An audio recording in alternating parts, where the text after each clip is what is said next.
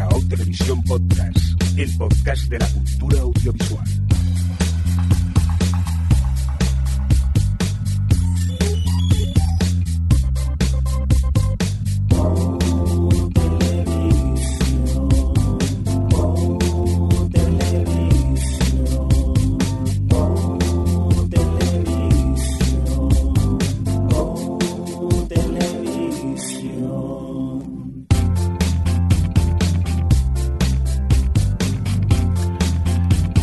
Tal? Bienvenidas, eh, bienvenidos a O Televisión. No sé ni empezar, compañeros. Casi se me ha olvidado.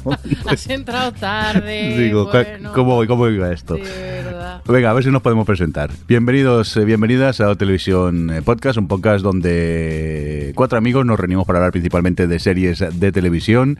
Y hoy, eh, dejadme presentar al equipo primero. Adri, ¿qué pasa? ¿Cómo estás?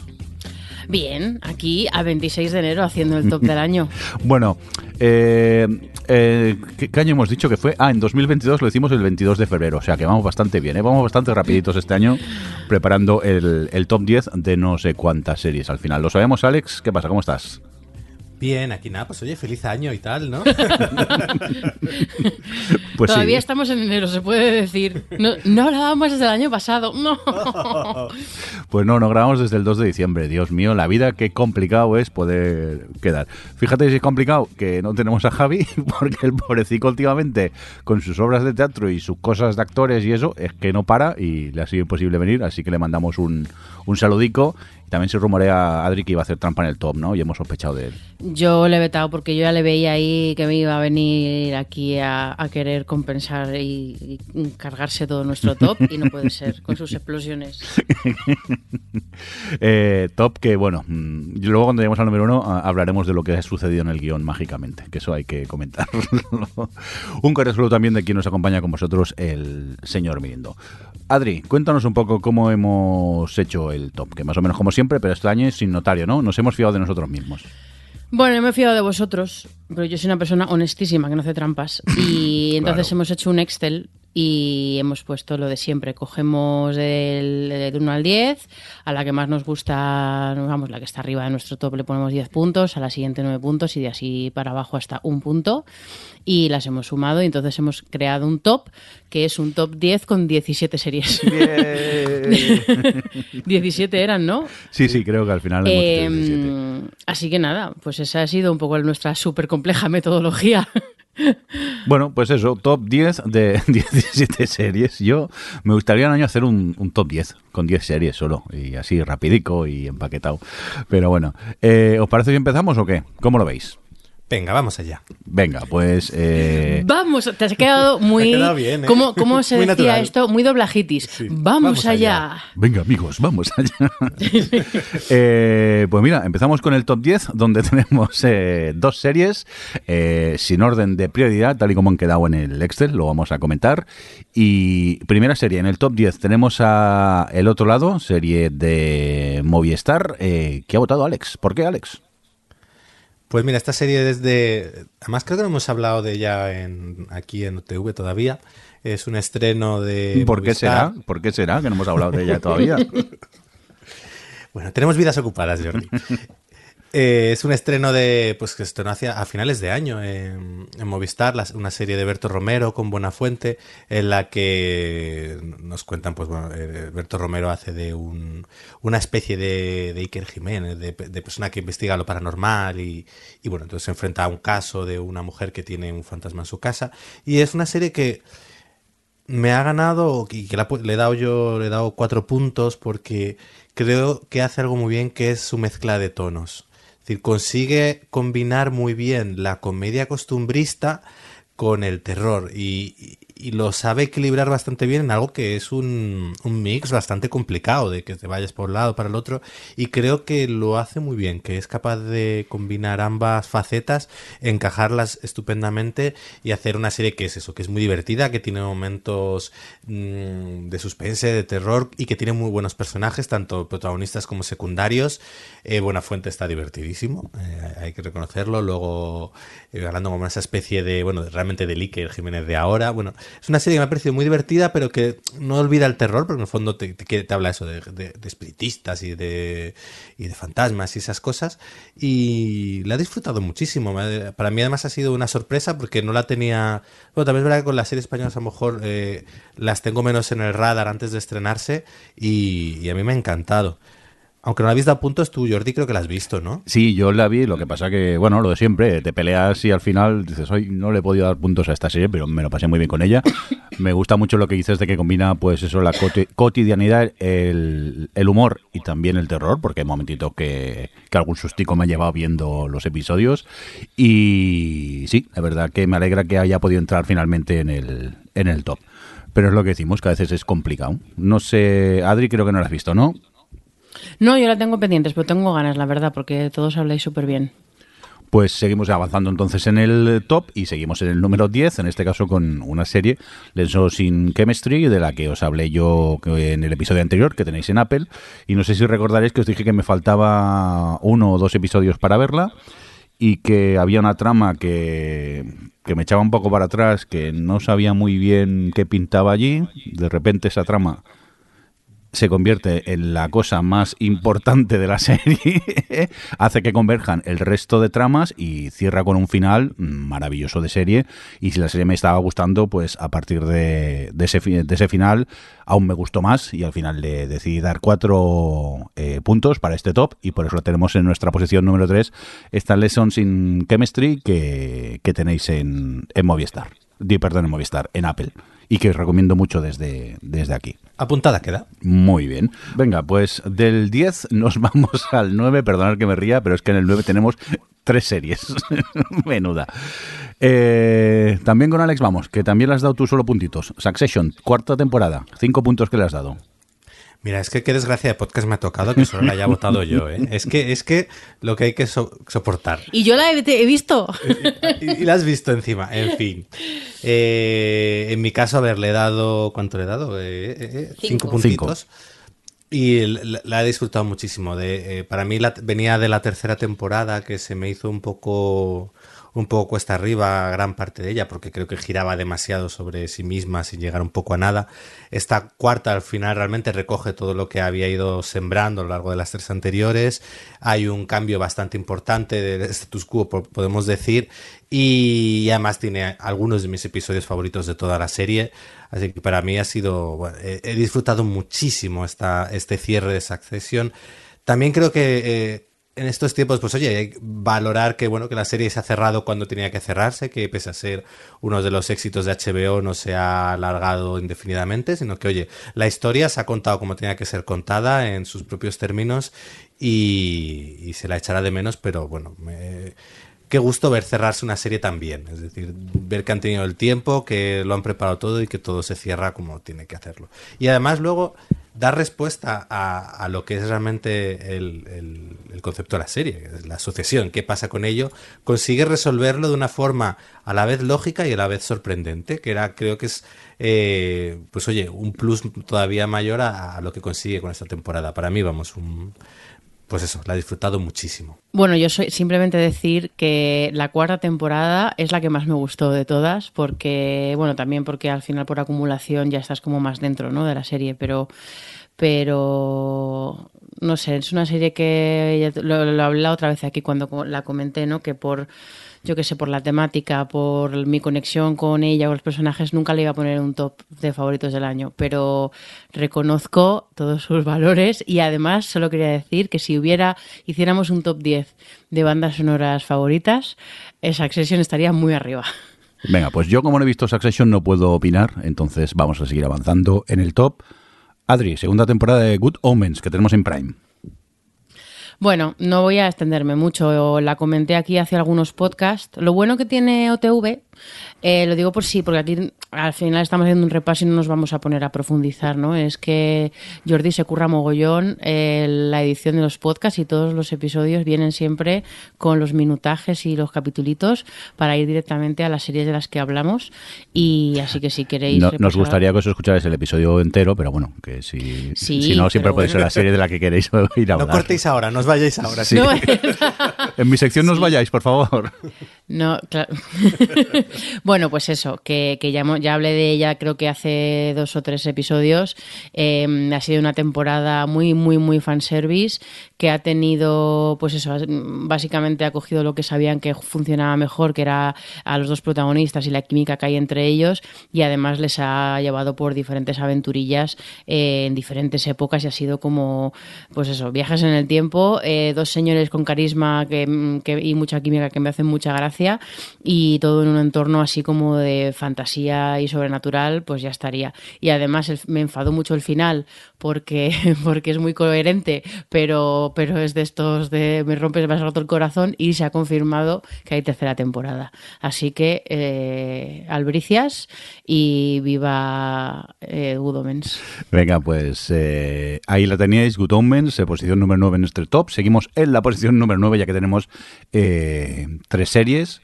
Y aquí también nos encontramos a Jury Duty, para mí la sorpresa de este verano, recordar esa serie eh, que era una especie como de reality en la que se hacía un falso documental sobre un juicio y solo una persona, era un, ser humano normal y corriente, el resto eran actores y, y jugabas a eso. Y yo al final, pues mira, le di, si mal no recuerdo, tres puntitos, creo que a ti también le has dado dos, ¿no? Sí. Y me gustaba, pues por eso, cuando conecté y me creí y sabía lo que iba a ver, pues es una serie que disfruté mucho, me lo pasé muy bien.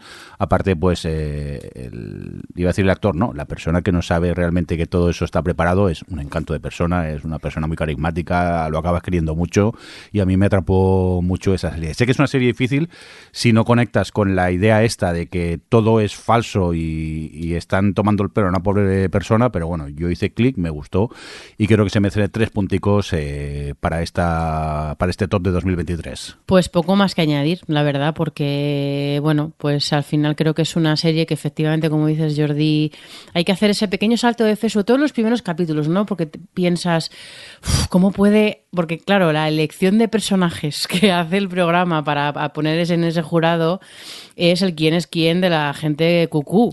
En- entonces, eh, a los primeros capítulos dices, pero este chico, pero poquito a poco le vas conociendo, va él sincerándose con ser consciente de lo que está pasando, te explican un poquito más cómo fue el proceso de selección incluso del chaval, ¿no? Que el propio chaval es consciente y lo prevaliza, ¿no? Que dice, bueno, al final eh, sé que estoy en un reality, o sea, como en un documental y supongo que han elegido a gente que saben que les va a dar juego para que el documental no sea aburrido, o sea, como que él, pro- él mismo se, se- se esfuerza mucho en, en justificarse a sí mismo el entorno en el que está, ¿no? Y, se cree mucho el sistema y entonces es como, es muy tierno. Y, es súper interesante, eh, yo creo que es, además es una serie que tiene un buen revisionado porque es muy interesante ver el último capítulo donde te cuentan mucho más cómo se apañaban para levantarse todos súper temprano, ensayar todo lo que hacían, cómo reaccionaban a lo que iba pasando durante el día y a las cosas que él decía para poder, bueno, pues al final es un es un es entretenimiento, pero está guionizado, o sea, como que querían guionizar todo lo que pasaba, ¿no? Entonces tenían que tener ahí una capacidad de reacción y de todo, y, es como súper interesante cómo te lo cuentan y, y ir para atrás y ver algunas escenas concretas, ¿no? Em, pero nada, muy, un formato eh, muy interesante que, que yo me lo pasé súper bien, la verdad, y al final lo que dices tú, le acabas cogiendo muchísimo cariño al muchacho. Es que es encantador el, el chaval. Y además me parece un milagro que saliese bien. Sí, total, que no se enterara te- por el camino, claro, sí, sí. Y que él fuese realmente, pues podría haber salido más antipático, Sí. pero que encima sea él como es, que entre en eso, que le salga bien, que no se dé a mitad de, de programa no se dé cuenta de todo. Es decir, realmente si luego lo piensas, que haya, les haya salido la temporada así, eh, es casi un milagro. Sí, sí, total. Lo que pasa es que veríais una segunda temporada o ya ya no quizás ni con este señor, con otra persona, con este formato. Hombre, con este señor ya no podría ser, claro. No, claro, también. Eh, eh, bueno, es que creo que lo, lo que pasa con estos, con estas ideas, ¿no? Un poco lo que pasa con, un, con el reality este que a veces comento aquí, eh, con toda la, sin- bueno, realmente sin ninguna vergüenza, de Tu Hot to Handle, que cada, como a, a los concursantes también les engañan pensando que van a ir a un tipo de programa, el tipo de programa de vamos a meter a todo el mundo en un barco o en un hotel y vas a estar todo el día chuscando como y entonces llegan allí y se dan y ya les dicen no no esto no es el programa que tú creías es tu hot handle Em, se ha notado mucho, llaman cinco temporadas, cómo tienen que sofisticar la forma en la que ellos hacen el llamamiento y en, la, que ellos organizan esto, porque ya la última temporada ya incluso contrataban a ay, es- este este mm, actor creo eran los Power Rangers reconvertido a presentador eh, Mario ay cómo se Lo- López. eh, Mario López, Mario sí, López. contra... sensación, no, Sensación de vivir, era, sí, sí. Eh, No, este era el de- No, los por la sábados por la campana. campana. sábados por la Uy, campana. uy, que estoy a- así de expulsarte del podcast ahora mismo, Adri. Perdón, perdón, perdón, sábados por la campana. Eh, pues contrataban a Mario López, o sea, tenían como un arranque com- completamente eh, el- elaborado para engañarles, ¿no? Y, y con una segunda temporada a mí me costaría todavía más, yo creo, entrar en, en creérmelo a lo mejor, pero... Pero bueno, no lo sé. Yo creo, mm, al final, lo bueno que tiene es que no todo está basado en el formato y en la sorpresa, sino que mucho está en el, talento de los guionistas que había detrás para recoger todo lo que iba pasando y crear eh, situaciones nuevas, situaciones locas, ir adaptándose un poco a, a cómo el personaje mm, se comportaba. ¿no? Entonces, si, si hicieran otra temporada con otro personaje, con otra personalidad, pues a lo mejor sí que, mm, o sea, que no sería repetitivo, no sería ver lo mismo. Pero bueno, sí, es que es, es complicado, ¿no? Con, un, con una idea así. Venga, avanzamos en el top. Posición ya número 8, donde solo tenemos dos series. Y me acabo de dar cuenta, por ejemplo, eh, que este año he visto pocas series, he de reconocerlo. Y tengo series que quiero ver, pero se me olvide que están allí y al final nunca me pongo. Y así nos encontramos con Herstopper, que en Netflix, que Adri le, digo que Adri, perdón, que Alex le ha dado seis punticos. Sí, a la segunda temporada de este lugar feliz, eh, pues sí, tenía que darle al menos seis puntos porque, pues bueno, me, me ha gustado mucho. Era un reencuentro con estos personajes en una temporada que se hacía más coral, que abría un poco la respecto ya solo a, a la relación de sus dos protagonistas, sino a pues a todos los amigos que les rodean, conforman mejor eh, la sensación de pandilla entre todos ellos, de, apoyo de unos a otros en con los conflictos que cada uno tiene. Y eso creo que hace crecer la serie, ¿no? Porque si a lo mejor solo se hubiese centrado en sus dos protagonistas, podría haberse estancado un poco, pero han sabido darle más vida, más aire. Y, pero siempre manteniendo ese punto, pese a que algunas historias puedan ser un poco más o menos duras, eh, manteniendo su punto optimista, su punto luminoso en la forma de afrontar los conflictos, que la hacen, pues eso, es todo un lugar feliz. Además, eh, con visita a París incluida, que, que luce muy bien. Y no sé, pues, pues nada, es Herstopper, que obviamente tenía que estar en mi top. Creo que a Adri no la ha metido, pero creo que también le gustó mucho la temporada. Me gustó mucho y al final no caben tantas y esta es un poco, yo sabía que la meterías y a mí... Ya, ya estamos, ya Ya estamos. estamos con las trampas, ya no es estamos una con las trampa. trampas. Trampa es si lo hubiera visto. Además, Alex ha sido el último, ha metido, el último que ha metido su top. Eh, no, pero bueno, al final confías, pero que si no, que- vamos, que, que estoy con Alex, que es un súper lugar feliz y que, mm, y que me gustó mucho ver cómo cómo crecía la serie, cómo crecían los personajes argumentalmente, ¿no? Y sobre todo tampoco vamos a contar nada, ¿no? Pero eh, me gustó mucho cómo estaba llevado toda la, bueno, como el conflicto principal de, de uno de los del protagonista rubio, eh, cómo está todo llevado, porque pues, con la delicadeza y, y seriedad, pero al mismo tiempo sin, pues bueno, que al final no deja de ser un lugar feliz. Y nada, sí, sí, es, es muy lugar, vamos, es un Heartstopper serie del año también, ¿eh? Venga, pues seguimos en el top 8, donde tenemos eh, también una serie más, y en este caso es una serie que ha visto Adri, que le ha dado seis puntitos, este a Murder at the End of the Wall, eh, que está en Disney. ¿Qué pasa con esta? Imagino que está bien si le has dado seis puntos, o sea que cuéntame. Que no me No, No, vamos, a hacer, Está vamos a hacer como le hacen en Twitter Sí, mucho sí. a Adri. Entonces, ¿te ha gustado? Claro, es como que pon- pongo dos, to- eh, un hilo comentando eh, en, en mi forma eh, normalmente hiperbólica de hablar de las series que me gustan y es como, ¿entonces las recomiendas? No, te odio, entonces no te voy a recomendar nunca una serie buena. Vale, Eh, perdona Adri. Venga, sigue. Pero entonces te ha gustado o no? Me ha gustado mucho. Esta ha entrado eh, aquí fuerte en el último mes del año porque es un estreno de, na- de Navidades que me la vi, me la he visto pues eso en diciembre y en enero Eh, así, además, hacía mucho que no me bingeaba una serie de esta forma, la verdad. Porque, eh, o sea, que esta es la primera vez que la comento en el podcast. Eh, porque esta es la nueva serie de Britt Marling y Zal Batman Gill, o como se pronuncia su apellido, perdona, Zach, Zal, eh, que son los creadores de DOA, DOA, eh, y otras eh, otras películas. La verdad es que es, un, es una pareja creativa que siempre me ha gustado mucho todo lo que ha hecho y me enteré de esta serie por ellos, básicamente, porque les sigo en redes sociales o lo que sea. No sé, creo que se lo voy a abrir, a abrir Marina en algún lado.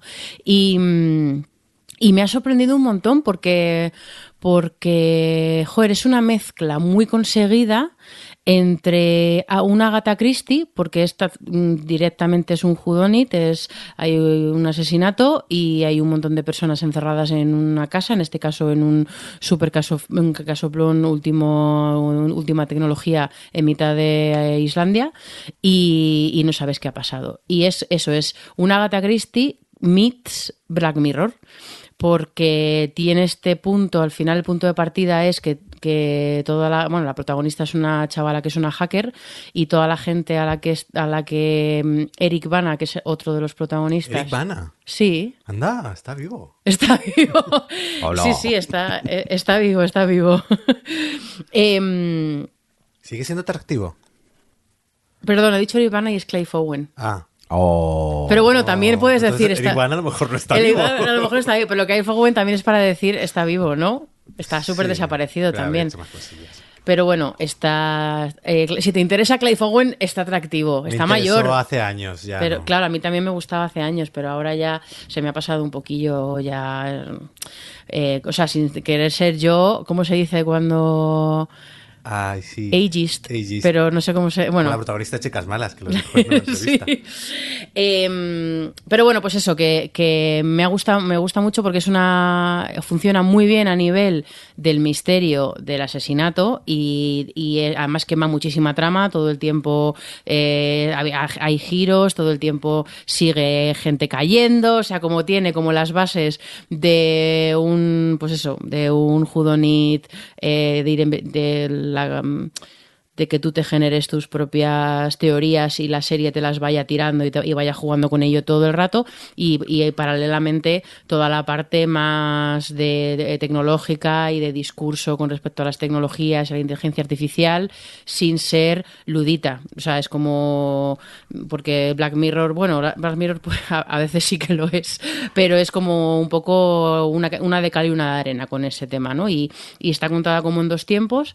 em, que al principio, si la veis, a lo mejor los primeros capítulos decís, y este, esto porque me lo cuentan, el flashback pasado, eh, es como una especie de pasado flashback de la protagonista cuando ella investigaba un true crime, eh, que es la parte true crime que también tiene la serie, que no lo he comentado, eh, pero luego vas entendiendo y además luego esa, esa parte que parece un poco desconectada de la historia principal, acaba siendo una parte que, que tiene muchísimo muchísimo interés desde lo emocional y, y mola un montón. Y, mm, y nada, la serie tiene musicote, visualmente es una pasada, ocurre todo en, Islandia y es como muy vistoso. No sé, me ha parecido que a lo mejor no es una serie súper brillante eh, que digas, bueno, yo la he puesto en mi top 10, pero, pero que invente la rueda, quiero decir, pero está todo tan bien escrito, todo tan bien construido.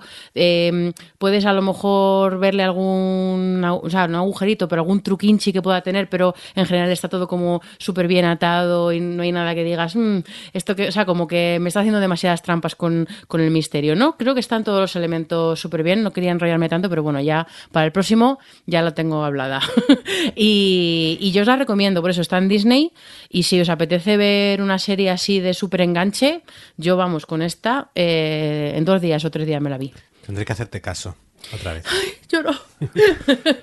A ver, a mí un buen Agatha Christie me, me encanta, me ha sí, gustado que- toda la vida. Yo creo que te va a gustar, porque Pero además... como era Brit Marlin, que a veces sí, a veces no.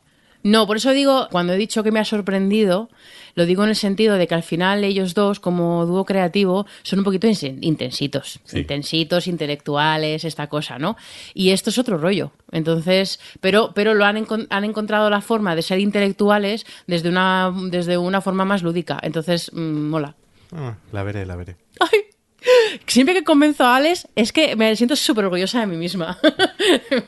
A ver, voy a ver si pasa lo mismo. Yo también la veré, Adri. también, también.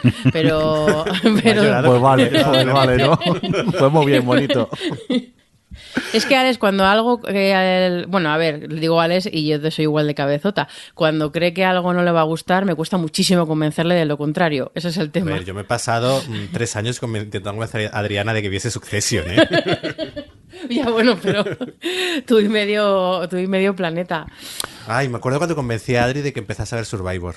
Lo que me costó. Bueno, nos costó un montón de gente. No, eh, no fue porque. No la decidí ver al final porque hice un trato con. Ah, no, no, no, esto no. ¿con quién? ¿No hice el trato con Dani de lo de Verónica Mars? Que él viera a Verónica Mars y yo veía Survivor. No Pues me acuerdo. visto, hay ¿no? algo, hay algo ahí, no me acuerdo, pero bueno, Pero al sí. final nos costó, ¿eh? Nos costó. Bueno, para tranquilidad de Alex, Eric Bana sigue vivo. Sigue- Según, Gracias por según la. Internet Movie Database, la última peli de este Nadal es Nadando en Libertad, que no sé qué peli es, pero ha hecho cosas en 2024 que se estrenarán próximamente. O sea que, que sí, que sigue trabajando el señor. O sea que buena Pero yo Ivana tengo tuvo- una pregunta sincera. ¿De verdad no se os parecen? Es que a mí se me parecen mogollón. O sea, como que les confundo en mi cabeza. No, Es que Eric no, Bana- no es que se parezcan, perdón que interrumpa. Es que hay actores que no sé por qué tendemos a confundir que son otro. ¿No os pasa a vosotros? A Con mí- varios sí, sí, actores. sí, a mí me pasa y con estos me pasa de, de siempre, además. Porque además, como llevan una filmografía, bueno, en, real- en realmente no tan parecida, pero es que no lo sé, intento justificarlo. Será porque son señores de la misma edad, con barba y la cara cuadrada de americano, y mi, ya mi, mi cerebro dice. No sé. Bueno, según mí me australiano el señor, con- pero bueno, sí, sí. Bueno, pero me refería a, a- no di ni una hoy. ¿eh? pero me refería un poco a la cosa esta del, del mentón y esas cosas. Venga, vamos a avanzar antes que Adri vuelva a decir alguna cosa mala de Eric Sí, Bana, por sí, favor. madre mía, ¿cómo estoy hoy? Que si no aquí, cuidado que voy, va a haber un beef. Ole, ahí que bien está. ¿Cómo, Oye, se, nota, las- ¿Cómo se nota donde hay aquí calidad radiofónica? Venga, top 7, eh, curiosamente, con 7 puntos, votada por eh, Adri, este beef que tenemos en Netflix. Otro Happy Place, ¿verdad? Happy Place total. Alejandro, ¿no le has votado? Eh, pues me ha pasado un poco esto que cuando me he quedado ya sin puntos que repartir, era como, uy, y es- ha habido dos que, que era como, ¿y qué hago con ellas? Digo, bueno, pues ya no las meto. Claro, y como ha entrado sin hacer trampas este año, no ha visto las series de Ya. los demás. Es que, pobrecito. No, y también es verdad que Beef me gustó, me, me gustó mucho. Bueno, ahora entra Adri y explica. Pero como también tiene un punto desagradable Claro, es que. por bueno. todo lo que cuenta, es verdad que a lo mejor no luego no la recuerdo con tan buen.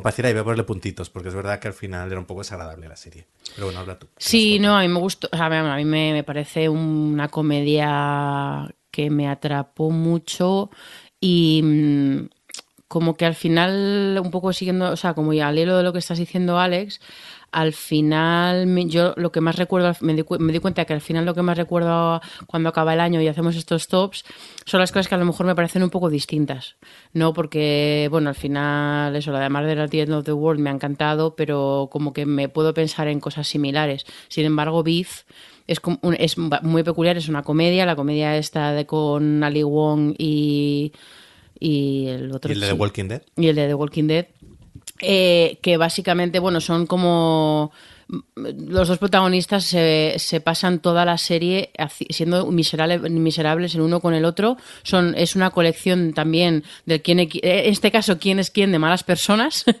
y, y es una serie con una energía eh, te entiendo es porque es una serie con una energía muy negativa, porque es todo el tiempo la- eh, haciéndose putadas los unos a los otros y entonces te hacen una putada, entonces te hace una putada todavía más grande. Y toda la serie es así, con un humor eh, como muy, eh, bueno, muy extremo, no me sale la palabra, pero... Cáustico. Cáustico, lo- mm, sí.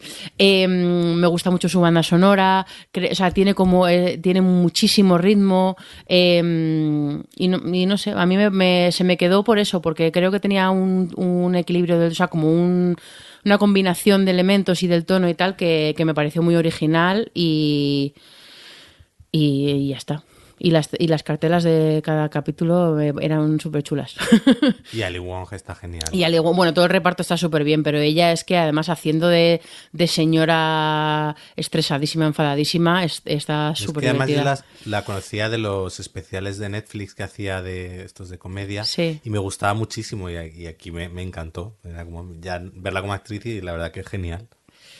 Pues, pues ahí queda Beef, que en España se llamó Bronca. Bronca. Venga, pues eh, avanzamos en este top 10. Estamos en la posición número 7, empatada también con Beef. Tenemos Extraordinaria, en este caso he sido yo quien le ha dado 7 puntos. Esta serie que pudimos ver en Disney a principios del pasado 2023 aproximadamente. Esta comedia inglesa en la que, pues, eso a partir de cierta edad a, los humanos se nos desarrollan poderes y la protagonista de esta, la protagonista de esta serie, pues la pobre tiene ya esa edad de tener poderes, pero no tiene esos poderes.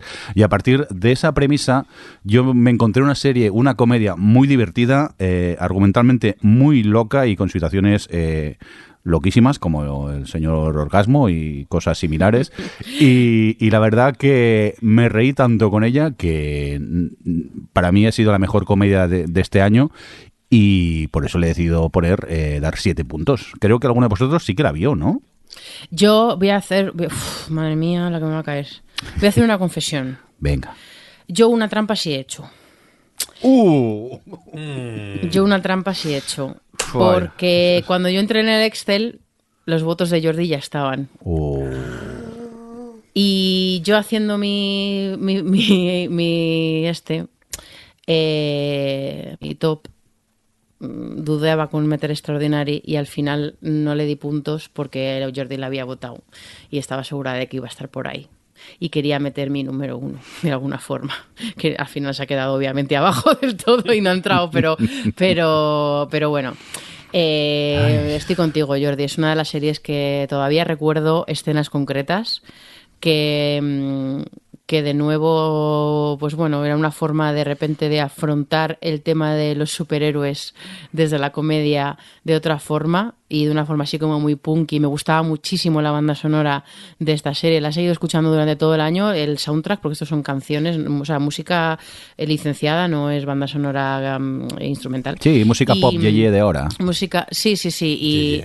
Yeye, o sea, di- dime, cuándo, que, dime qué edad tienes sin decirme qué edad tienes, ¿sabes? Ya, pero yo al menos no he hecho trampa en el top. Toma. Yeye. Eh, no, no, Jordi, lo siento, no has compensado. Pero si no la habéis visto, está en Disney y Extraordinaria es una comedia súper, súper divertida. Creo que eh, le- a mí le pasa una cosa de todas formas, ¿eh? Eh, por eso no está más arriba o- y no la habría puesto como más. ¿Más arriba de qué? Si no la has puesto. Ya, ya. Bueno, ¿para qué digo nada? Yo por ser honesta, ¿sabes?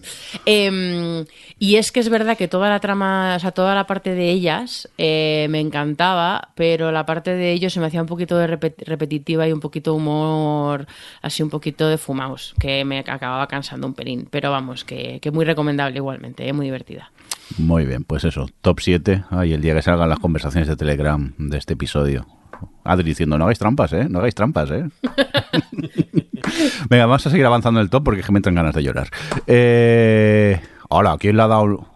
Iba a decir, ¿quién le ha dado nueve puntos? Pero es que en el top 6 todos le hemos dado nueve puntos a la serie. Es que están... Alex, eh, pues creo que será Alex, sí, efectivamente. La Rueda del Tiempo, esta segunda temporada, que está en, en Prime. Pues mira, han caído nueve puntos por no darle 10 porque los 10 ya me los habían asignado sin consultarme. La otra trampa que he hecho, lo siento. Estaba probando que, me- que las fórmulas del Excel funcionaban. Así que he tenido que darle 9 a esta serie. Pero bueno, a ver. Eh, 9 a la rueda del tiempo es un poco como cuando también le di 10 puntos el año en que se estrenó. Yo la he disfrutado mucho, pero la he disfrutado. Pues como cuando Adri disfruta Los Años de Poder, más por lo que le sugiere que por lo que es. ¡Gratuito! En, este Uh. caso está mejor, me refiero, no es como Los Años de Poder. Eh, gra- gratuito 2. No, pero eh, creo que es una. eh, esta segunda temporada eh, va de menos a más. eh, coge al espectador en el punto en el que les deja en la primera, así que si no la habéis visto eh, aún la segunda temporada, veros un recap, porque si no estáis perdidísimos al comenzar la segunda temporada, porque no, no sé para explicar mucho. Y, y es eso, creo que es una temporada. Me recordó un poco a cuando veíamos las series antes, y, y- porque ahora yo creo que muchas veces con estas a veces miniseries de seis capítulos o tal, se estructuran diferente la- las tramas. Y aquí me gustó mucho porque era tener a, pues eso, a muchos personajes separados que poco a poco sus, todas sus historias van confluyendo y que luego el final de temporada pues es un clímax de, de eso, de todos juntándose en un punto y, todo, pues bueno, bueno, no resolviéndose, pero bueno, todo en un clímax final que que es muy satisfactorio como espectador para todo lo que te han ido, todo lo que has ido viendo. Entonces es verdad que a lo mejor si la empezáis los primeros dos tres capítulos pueden a lo mejor no, no parecer muy allá, pero lo que hace es bueno es que va construyendo todo para que luego todo funcione. Y yo la he acabado disfrutando muchísimo. Toda, pues eso, los últimos seis, bueno, es que creo son ocho, bueno, la, me, me, ha gustado un montón, me ha parecido que han sabido, ya de la, ya ha pasado un poco antes, pero aquí han sabido potenciar lo que mejor les funciona eh, e ir con ellos. Rosamund Pike está espectacular otra vez. Y, como que la serie se la ve más segura de lo que quiere contar. Entonces, eh, me ha encantado, vamos, la he disfrutado muchísimo y ya muriendo de ganas de que estrenen la tercera temporada a saber cuándo. Seguimos avanzando, seguimos en la posición número 6, ya que tenemos a tres series con nueve puntos, eh, todas las series. Eh, tras la rueda del tiempo, en Disney, nos encontramos segunda temporada de Deber. Aquí yo le iba a dar puntos y se me olvidó. Pero dije, no vuelvo a entrar al guion para hacer trampa. Mejor no como otras. Uy, Eso dices. Sí. Lo que pasa es que yo soy sincera. No, al final, realmente, cuando entré y vi tu top, dije, hostia, se me ha olvidado darle puntos a deber, soy tonto. Y ahí me quedé, porque ya no le di más. Pero vamos, que tú le has dado nueve, o sea, que creo que te ha gustado un pelín, ¿no? Mucho. ya está, y con eso se acabó. Vale. Eh, sí, ya hablamos de ella también en el podcast, así que nada, solo diré que, que, sigue un poco la línea de la primera temporada, que creo que también estuvo muy a, bastante arriba en nuestro top del año pasado.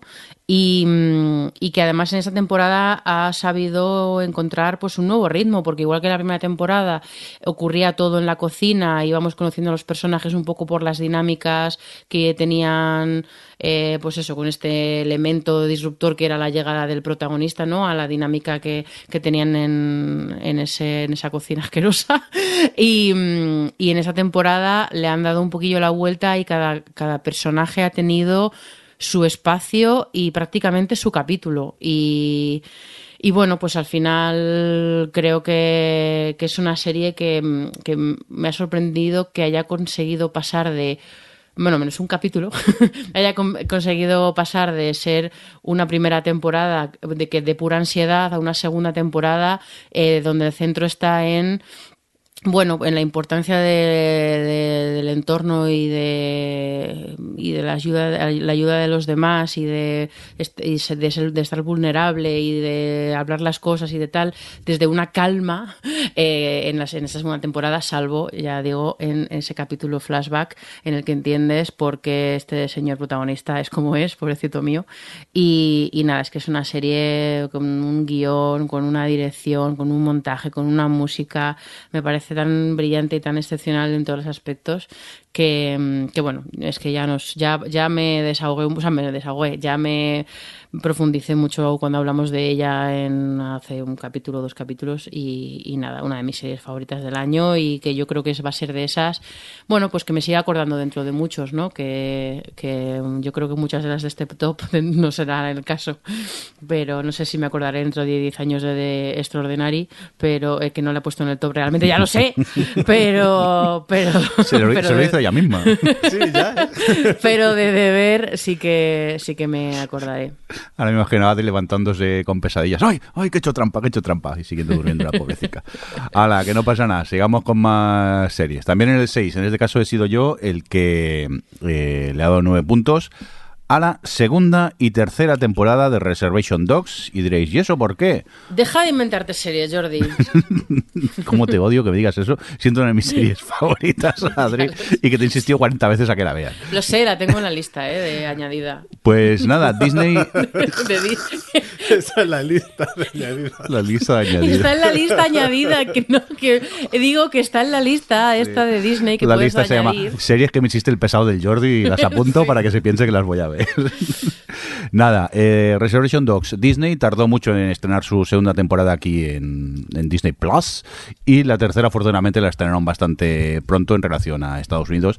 Y yo es una serie, pues, eh, que he disfrutado muchísimo. Es una serie para mí muy, muy mágica. Eh, te la venden como si fuera una comedia, realmente no, tiene toques cómicos, pero luego tiene una mezcla muy entre drama, cosas mucho más emotivas, también mmm, tiene momentos muy surrealistas que acaban convirtiéndose un poco en cosas como de realismo mágico y yo disfruto mucho de esta serie, pues de eso, de esos cuatro adolescentes que vienen a una reserva de, de nativos americanos en uy, ahora no me acuerdo en qué estado de Estados Unidos, pero bueno, en, en- en la parte central de Estados Unidos. Y su sueño en sus primeras temporadas era irse a, a vivir a, a California. Y poco a poco vamos descubriendo un poco, nos vamos adentrando en estos personajes. Eh, los eh, episodios así más grupales desaparecen y, se centran episodios en uno de ellos y son episodios mucho más intimistas, descubres eh, lo que pasa por la cabeza de estos adolescentes y luego también hay que decir que en esta última temporada han aparecido, no es que hayan aparecido nuevos eh, personajes, pero personajes que eran mucho más secundarios, lo- los más mayores de repente tienen capítulos donde eh, tienen mucho más protagonismo y también encuentras historias muy, pero que muy tiernas.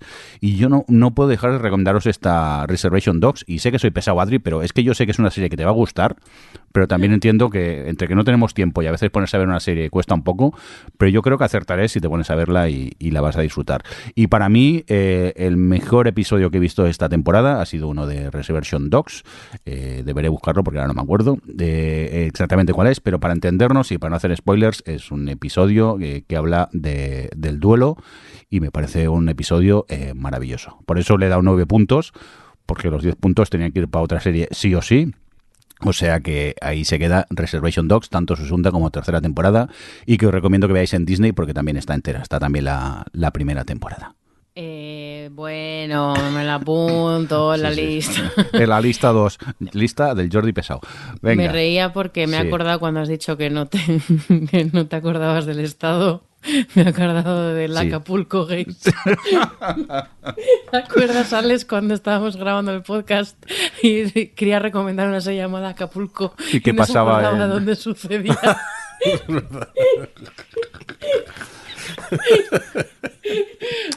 Ahora, mm, ahora esto debería editarlo y aquí no pasaría nada, pero vale, lo voy a dejar porque es que- me lo merezco, tal y como dije ese día, me merezco que aparezcan las tomas falsas.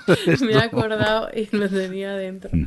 Ay. Venga, vamos a avanzar, por favor. Eh, mira, ya vamos por la mitad, que hemos hablado de tropecientas series. Top 5. En el número 5 tenemos solo una serie. A partir de ahora solo es una serie, o sea que iremos rapidicos. O, o- o no, siendo Y como a partir somos. de ahora, ah, Sí. bueno, no, iba a decir, el top 4, Sí. esto es el 5, pero el top 4 ya, hemos, ya son series que hemos votado todos. Muy bien, venga. Top 5. Movistar. Poquita fe, Alex, que le has dado 8 puntos al final. Es que quizás también porque la tenía presente, pero porque me ha gustado tantísimo. Eh, Es que es divertida, muy chula.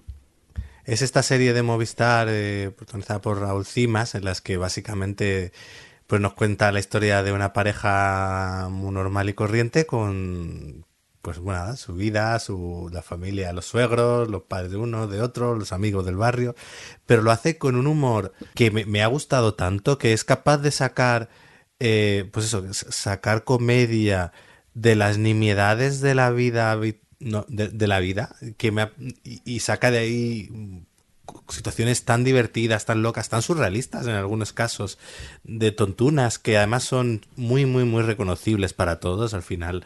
Eh, pasa un poco como cuando ves los pantomima full, que de repente dices, ay, mira, esto, esto, esto me identifico. Pues aquí igual, aquí tiene muchos momentos que dices, ay, mira, eh, si es que un capítulo que recuerdo que empiezan con, bueno, es que ayer cenamos chino y nos empachamos, y bueno, a partir de ahí empiezan una serie de, cosas absurdas, y era como, si es que, que, pues es igual, me pasa lo mismo.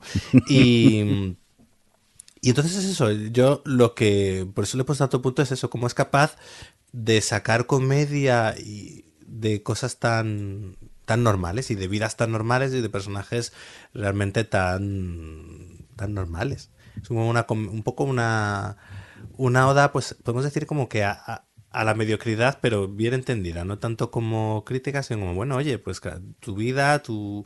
y es lo que hay, y, y vamos, la he disfrutado muchísimo. Eh, de hecho, me ha dado mucha pena, aunque es parte de que funciona así, que son capítulos de 15 minutos realmente.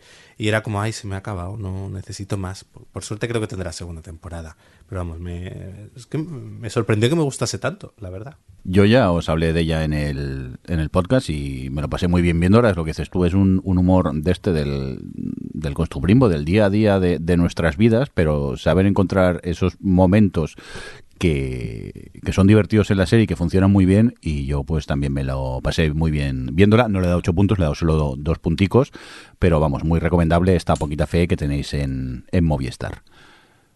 Avanzamos un poquito más. En la posición número 4, a partir de aquí ya hemos votado todos, todos hemos dado puntos y en este caso, en la posición número 4, Adri, de Apple, tenemos Silo. Qué emoción, qué emoción. Te iba a decir que la comentaras tú, que eres el que más puntos le has dado, porque yo le he dado tres y a Les dos y tú le has dado seis puntacos. Porque me enganché mucho a ella. La vi tarde, me insististeis y me puse a ver uno, dos, tres y no me hice un maratón porque son un poco largos, pero la verdad que la, la historia que me cuentan en, en Silo eh, me gustó mucho y aparte de la historia quema trama de una manera muy rápida y va avanzando y super cliffhangers en cada episodio. Y es de las series pues que, que más he disfrutado. Esas típicas series de hoy te sacaba un episodio y quiero ver el siguiente y por eso al final yo le di seis punticos a, a Silo esta es un poco como lo de que os decía de Amar de la The End of the World, que tampoco inventa la rueda, que, pero que juega muy bien todas sus cartas y que al final, pues eso, tiene un super high concept de partida eh, de ciencia ficción que lo sabe explotar, que los primeros tres capítulos te sorprende, consigue sorprendente de por dónde, bueno, pues te cree, de que tú pienses que ya sabes por dónde va a ir y de repente hace cosas, sobre todo con sus personajes, em, de, primeras que, que te sorprenden y que te generan esta sensación de pues puede pasar casi cualquier cosa con esta serie, ¿no? Y, y en fin, lo que dices Jordi, además yo la tengo un buen recuerdo también porque ahora tengo mucho la manía de esperar a que las cosas estén enteras para ponerme con ellas, porque como tengo tanto pendiente, pues me da igual, a no ser que me muera por ver algo. Eh, aguantado incluso con para toda la gente, que es una de mis series favoritas en el momento, ¿no? Pero, pero con esta sí que la vimos semana a semana, con esos cliffhangers que tenía, y, y me molaba como ir esperando, porque, bueno, no era, eran cliffhangers que me podía aguantar, y no como Severance, por ejemplo, pero. Mm, pero nada, creo eso, que es lo que decía, que creo que es una serie que, juega muy bien todas sus cartas de eh, lo justo de que los personajes te importen, lo justo de la, un poco ir ampliando poquito a poco la mitología, lo justo de los misterios y de, de que, bueno, de una, cosa que pasa mucho hoy en día, de abusar del thriller, de que parezca que tiene que haber muertes todo el rato, todas partes. Digo, aquí pase, ¿eh? pero que creo, o sea, precisamente creo que saben manejar, equilibrar un poco el cómo meter misterio y cómo meter thriller. No sé, creo que, que muy bien en general. No sé tú, Alex, que también la tienes votada.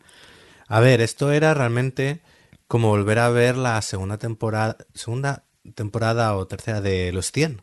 Sí, era la segunda. La segunda. Sí. Es decir, era básicamente la segunda temporada de Los 100 y como Los 100 era una serie maravillosa, pues sí lo es. Pero en lugar de con, adolescentes, con, bueno, adolescentes, con, con veinteañeros, con gente supuestamente un poquito más adulta, porque la prota... la prota, a ver, adulta es, pero lo que hace no es muy de Adulta de edad, adulta de cabeza ya es otra cosa. Pero no, eh, además me parece curioso que, que de las series que mejor ha funcionado a nivel ciencia ficción de Apple es de las más visualmente más modestas. Es verdad. Porque mira que han metido dinero en, pues por ejemplo, Invasión, la segunda temporada, Extrapolations, que es una yo vi, que también tenía actores y dinero a las puertas y bueno. Eh, y en cambio en esta es como mucho más modesta a nivel de costes y demás y es la que yo creo de las que mejor les ha resultado. Si no la habéis visto, poneros con ella porque es eso lo que ha dicho Jordi. Eh, a lo mejor no te la maratoneas en dos días porque es, los capítulos son de una hora, pero vamos, te dura más de una semana, no te dura. Bueno, si te la pones un fin de a lo mejor sí que te la ves en dos días, ¿eh? Porque es que es una pasada, engancha. Venga, vamos a avanzar. Ya tres últimas posiciones. En el número tres tenemos, creo que nuestro lugar feliz desde hace dos temporadas en HBO, este Somebody Somewhere, temporada número dos. Adri, ocho puntacos le has dado. Jo, es que me gusta muchísimo esta serie. es que eh, esta serie es toda mi personalidad. eh, la serie Sundance, por excelencia. Eh, es un poco lo que estaba diciendo Alex de poquita fe, en cuanto a normalidad, cotidianidad, día a día, situaciones tal, pero eh, obviamente en otro tono completamente distinto. Em, Pese a tener uno de los mejores gags de este año. Bueno. Es muy escatológico. Yo voy a decir, exacto, voy a decir una cosa. Soy una persona que mi Instagram, por culpa de la, la gente me manda cosas, eh, uno de cada tres reels que me sale es escatológico. De verdad, es top 3 escenas escatológicas de mi vida, cinematográfica o televisivamente. Me da igual, cualquiera de las dos. Es increíble esa escena, de verdad. Yo no, no podía respirar de la risa.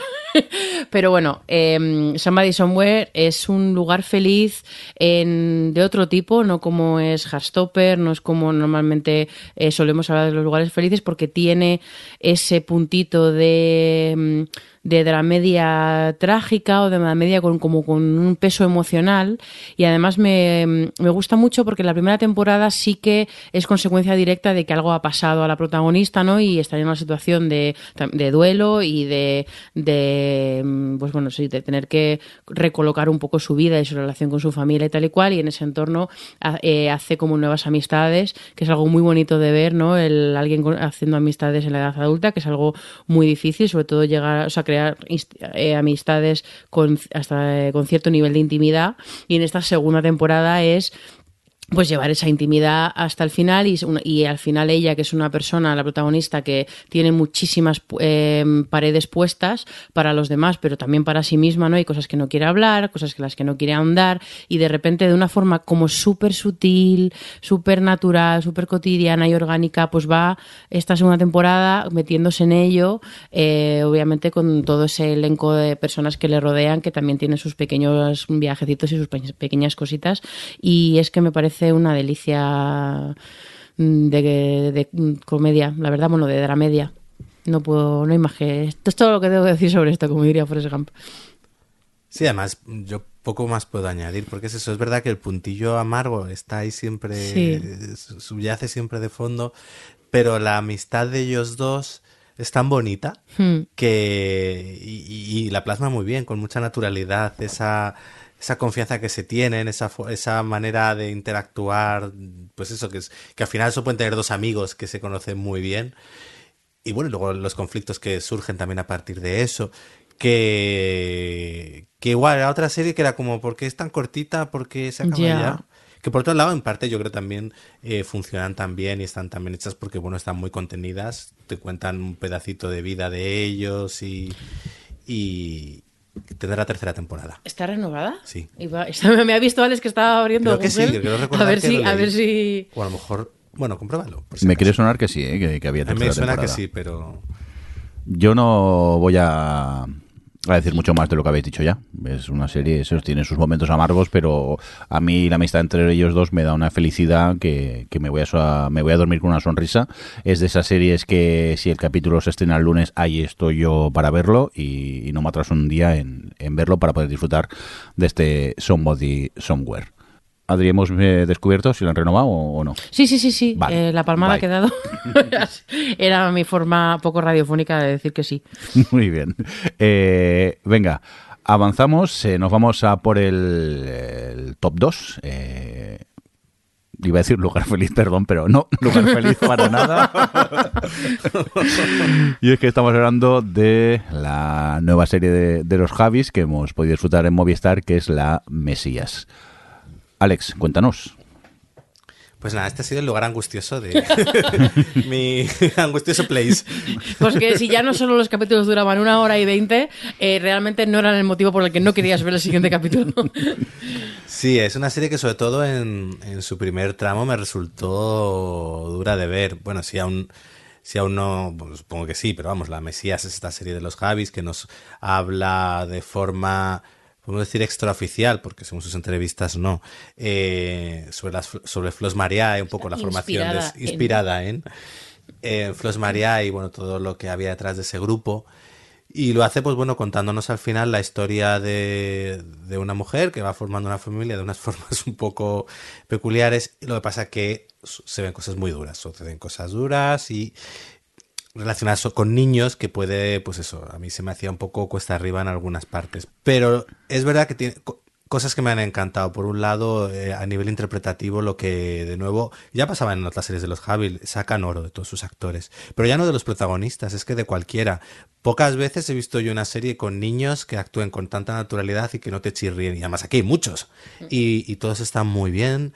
Eh, las, la protagonista, bueno, el personaje de... no sé el nombre de ella. De, Ana Rujas. Sí, ¿cómo se llama el personaje? Ah, Montserrat. Eso, Montserrat en sus tres, sobre todo en Ana Rujas y Lola Dueñas, está espectacular. Luego los, pues los hijos mayores, tanto en las versiones jóvenes como luego en la adulta, están todos muy Isaías bien. y Resurrección. Vamos, que A mí es que me parece que a nivel de, de actores es, es, una barbaridad de cómo está todo el mundo. Y luego también me parece que, oye, que es un giro en el tono respecto a lo que habíamos visto en, en Veneno.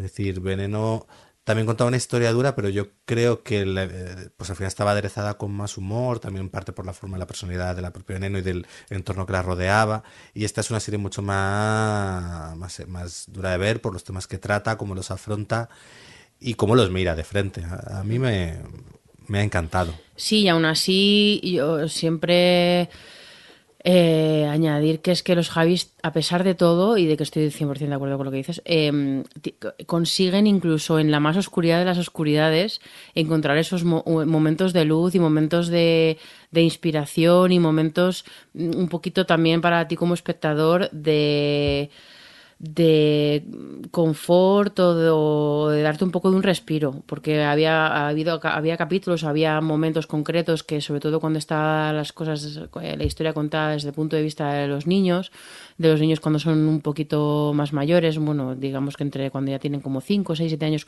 y un poquito más mayores, eh, que vivirlo desde su punto de vista, de verdad que era muy amargo y muy doloroso porque tú sabes lo que está pasando y la situación en la que están, pero, pero bueno, como los hermanos mayores eh, encuentran esos, esos esos espacios seguros para ellos o todo el tema de la música o bueno, en general Mm, yo agradecía mucho todos estos momentos en los que encontraban un poquito de luz dentro de, de todo esto. Y, y nada, es que luego ya lo, has contado tú muy bien. Creo que está súper bien manejado, además, una cosa muy complicada que es que es una saga familiar que ocurre, eh, que pasa durante muchos años y que es una decisión muy, muy arriesgada. Claro, es muy difícil no hacerla porque son demasiados años como para que sea la misma actriz y que el, maquillaje de envejecer o de, de, rejuvenecer no cante demasiado y, y cree una distancia con el espectador, pero al mismo tiempo en siete capítulos utilizar tres actrices distintas eh, para lo que es la continuidad emocional con el espectador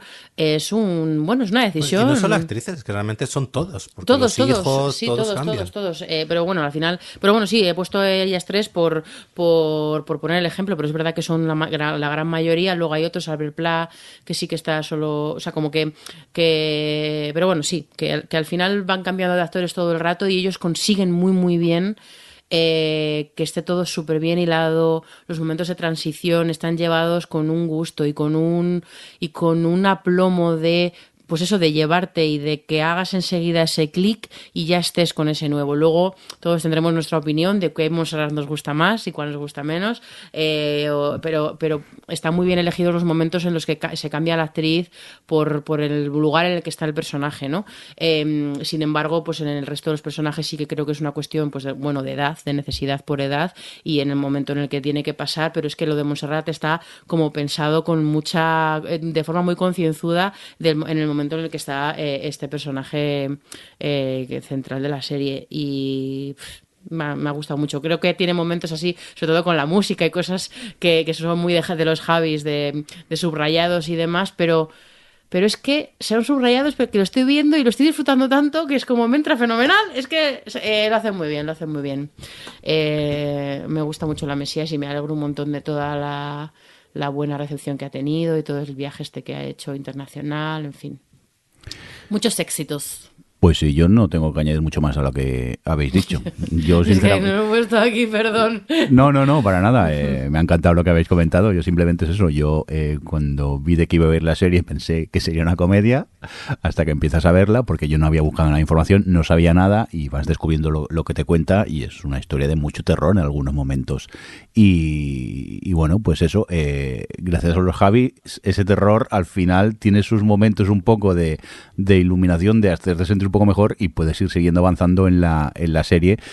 Y también pues eh, lo que comenté ya en el episodio anterior creo que fue cuando lo comentamos eh, lo bien que dirigen los actores. O sea eh, me parece fantástico eh, lo pueden exprimir a, a, un actor y eso. Yo al final le he dado ocho puntos porque ha sido una de las series pues que, que más he disfrutado este este pasado 2023 y tiene un merecidísimo top 2 porque creo que es que era imposible que nuestro top 1 no fuera el, el top 1 y si os parece seguimos avanzando y nos vamos al, al top 1 como lo veis compañeros Redoble tambores. Venga. Antes, sorpresa! antes quisiera ¡Qué comentar que Adri dice, he creado el Excel para que entréis y hagáis la puntuación. Y nada, pues yo en un momento que tuve digo, voy a entrar y me encuentro el Excel vacío, pero en el top 1 ponía el nombre de una serie y votación de Adri, 10 puntos. Digo, ah, mira, ya he votado esta.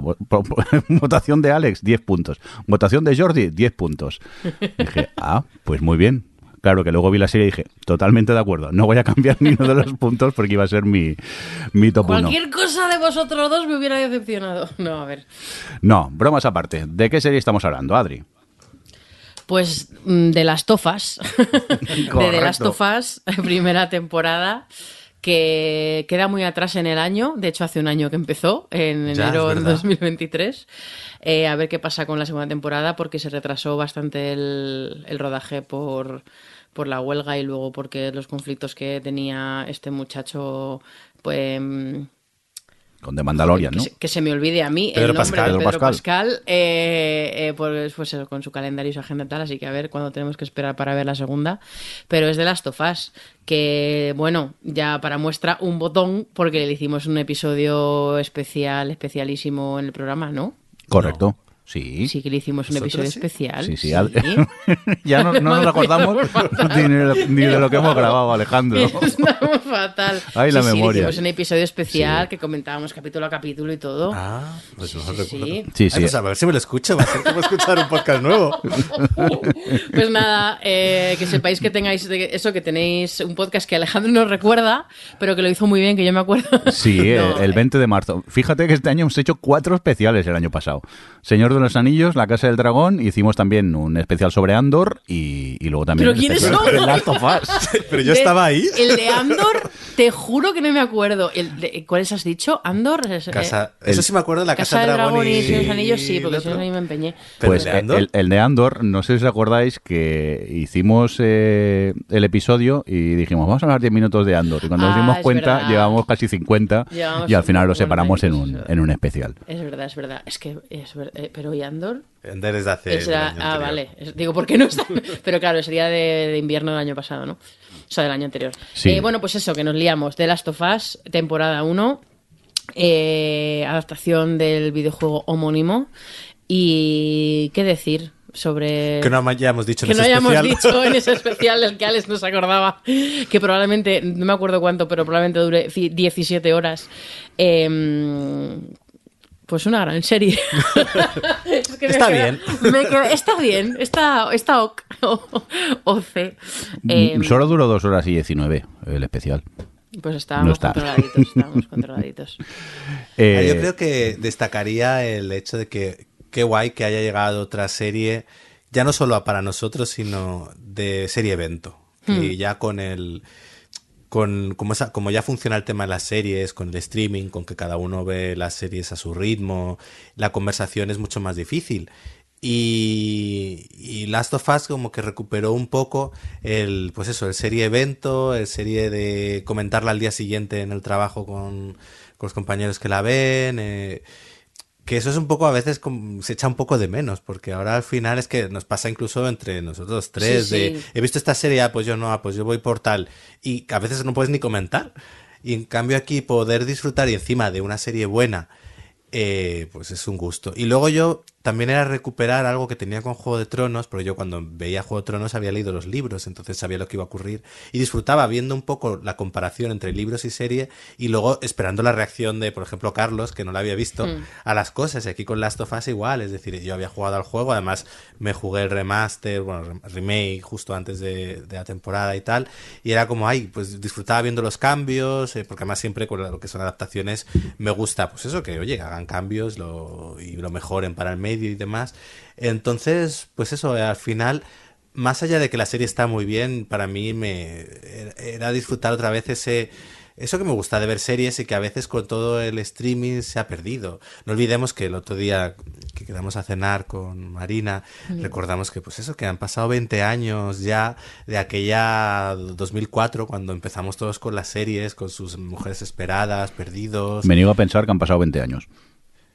Los han pasado. Estamos en 2024. Lloro.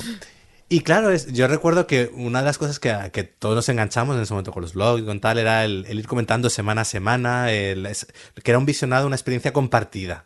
Y eso ahora con el streaming en los últimos años se ha perdido y lo consiguen muy poquitas series. Entonces Last of Us ha sido como, ay, volver también a, a eso. Entonces es una de las cosas, más allá de que la serie me encanta, el casting es maravilloso, han adaptado muy bien. Y qué ganas de ver qué hacen con la segunda temporada. Que ahí sí que va a haber cambios. Ahí va a haber cambios. eh, eh, de momento han anunciado algún que otro casting que la verdad es que... Sí. Caitlin Denver, como Sí. Abby. Como Abby, que es, que es, es una apuesta... mm, no sé cómo decir. Bueno, que a lo mejor no me esperaba ese perfil para el personaje, pero al mismo tiempo tiene mucho sentido para, para el resto del casting que hay, pero tengo muchísima curiosidad de ver cómo lo han adaptado. eh, y al mismo tiempo, o sea, no lo digo en plan curiosidad porque creo que sea muy complicado, porque creo que lo vayan a hacer mal, sino porque mm, al final Neil Druckmann, el creador del videojuego y, la, y el creador de la serie que era el de, el de. Chernobyl, Mazin, gracias, em, van a- se- seguro que, que igual que han hecho con la primera temporada encuentran formas de exprimir todo el universo emocional que tiene de las tofas el juego que es como su gran baza y contarnos las cosas de otra forma y encontrar yo que sé momentos o hallazgos como, como el personaje de Bill en la serie no y esa esa relación y esa, ese capítulo 3 que todo el mundo en su momento era como el mejor capítulo del año tal Qué bonito. Em, qué bonito era. Sí. y- Pero a la vez, ¿sois conscientes de lo que vamos a sufrir? Mm, Sí, claro. Tú todavía no. Bueno, yo, yo he dejado de jugar porque estaba sufriendo demasiado Bueno, con el pues juego. yo me habías prometido que ibas a jugar a lo Sí, que a- te queda. Uh, luego, Perfecto. cuando acabemos de grabar, quiero saber dónde te has quedado en el juego. Pues cuando hace el cambio. No digas nada. no. Tú me entiendes, me refiero. Vale, uh, vale, vale, vale, vale. Porque de repente vi que era lo que iba a hacer el juego De repente entendió de qué iba a Claro, of Us entendí lo que 2. me iban a hacer y cómo me iban a arrancar el corazón y pisotearlo una y otra vez. Y dije, no quiero. Y ahí lo tengo parado. Pero bueno, ahora voy a seguir con el remaster que han sacado. Ay, Dios. Pues nada, eh, creo que es la Es prim- que, a ver, es como muy raro hablar de las tofas porque no te la pasas. Entonces es como, mira, escucha el, el especial. No, pero creo que es. No sé si es la primera vez que coincidimos todos con el 10, ¿eh? No sé si nunca habíamos conseguido un 30.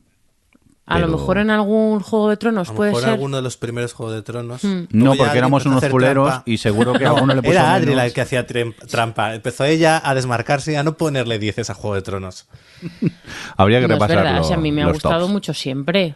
Claro, pero tú hacías trampas y ponías siempre alguna de tus Puede series. ser. O sea, no, voy a, no voy a defenderme porque suena como ladri del pasado. A ver, por, no algo, por algo acabamos mandándole los tops Sí. a Vanessa. Es muy triste. A la notaria del Pero a ver, hacíamos trampas todos, ¿eh? Voy a- No, yo el primero. Estas fake news. Pero, pero sí, sí, yo creo que hacía un montón que no, que no coincidíamos todos en, en el top 10. Me pregunto, mira, yo creo, porque además estaba, estaba Javi en el especial de las tofas, si no recuerdo mal. Em, tenemos que, teníamos que preguntarle si él nos confirma que su 10 sería las tofas también, para tener el pleno de OTV. Oye, eh, eso, top 10, nuestra mejor serie, top 1 eh, de Last of su primera temporada. Pero yo me acabo de fijar en el guion que la única serie que no, las únicas series que no han entrado en el top son las series a las que cada uno les hemos dado un, un puntico. Así que, Alex, cuéntame por qué le has dado un puntico a Fundación en su primera temporada. No, temporada 2 que me he ah, vale, en su segunda sí, ahora, es verdad, segunda temporada. Pues porque es un, una mejora de la primera. La primera temporada era un poco fallida. Tenía ideas buenas e ideas que no funcionaban. A ratos era bastante aburrida. Y quizás lo que más destacaba era en el apartado visual y técnico. Era, vamos, un, despliegue de, de dólares mm, cada, por segundo que no te lo creías. Pero luego ah, había cosas que no. Los personajes no terminaban de funcionar bien. Las tramas. eh, algunas tramas eran bastante aburridas. Y entonces la, primera temporada se quedó como un poco una oportunidad desaprovechada. Yo al menos me quedé, con esa sensación.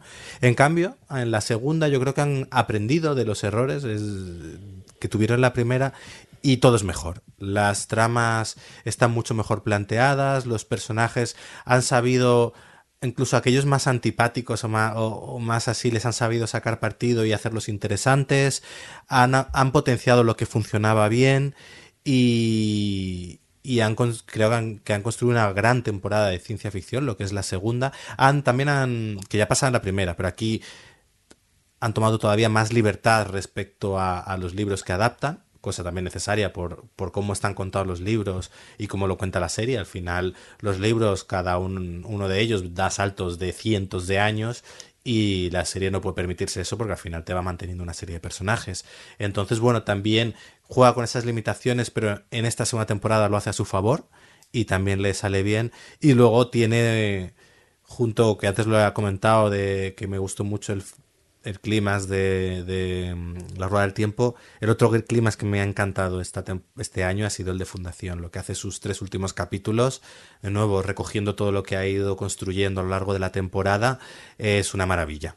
A mí el penúltimo, creo que es el penúltimo capítulo, me parece de lo mejor de este año. Y bueno, pues por eso al final le, le da un punto, porque quería al menos que entrase en mi top, porque pues oye, me parece también como un poco estas series que a lo mejor en el primer año no llegan a encontrar su voz. O, yo creo que la primera temporada se ve un poco devorada por el hecho de que adapta algo difícil de adaptar y que además tiene mucho dinero para hacerlo y yo creo que no es capaz de manejar todo. Y la segunda sí, así que impaciente por ver qué hacen con la tercera, que además está renovada. Adri, ¿a quién le has dado tú el puntico? Pues yo em, le he dado un puntico a Sin Huellas que a lo mejor podía haberle dado más, pero en el fondo, como soy la productora ejecutiva de esta serie, pues me parecía, no me parecía de recibo. Pero un poco lo que ha dicho Alex, me apetecía que esta serie estuviera en el top, porque bueno, al final ser productora ejecutiva es mi trabajo y no, si, repasáis nuestros top 10 no es muy habitual que yo ponga, ¿no? Porque es que esta serie, eh, jo, bueno, es que es verdad, estoy súper orgullosa genuinamente. Eh, creo que es una serie que combina un montón de esfuerzos que creo que se consiguen. Me ha dolido que ninguno de los dos no. eh, eh a mí me encantó, ¿eh? pero había muchas series que poner y al final pues no le he puesto puntos.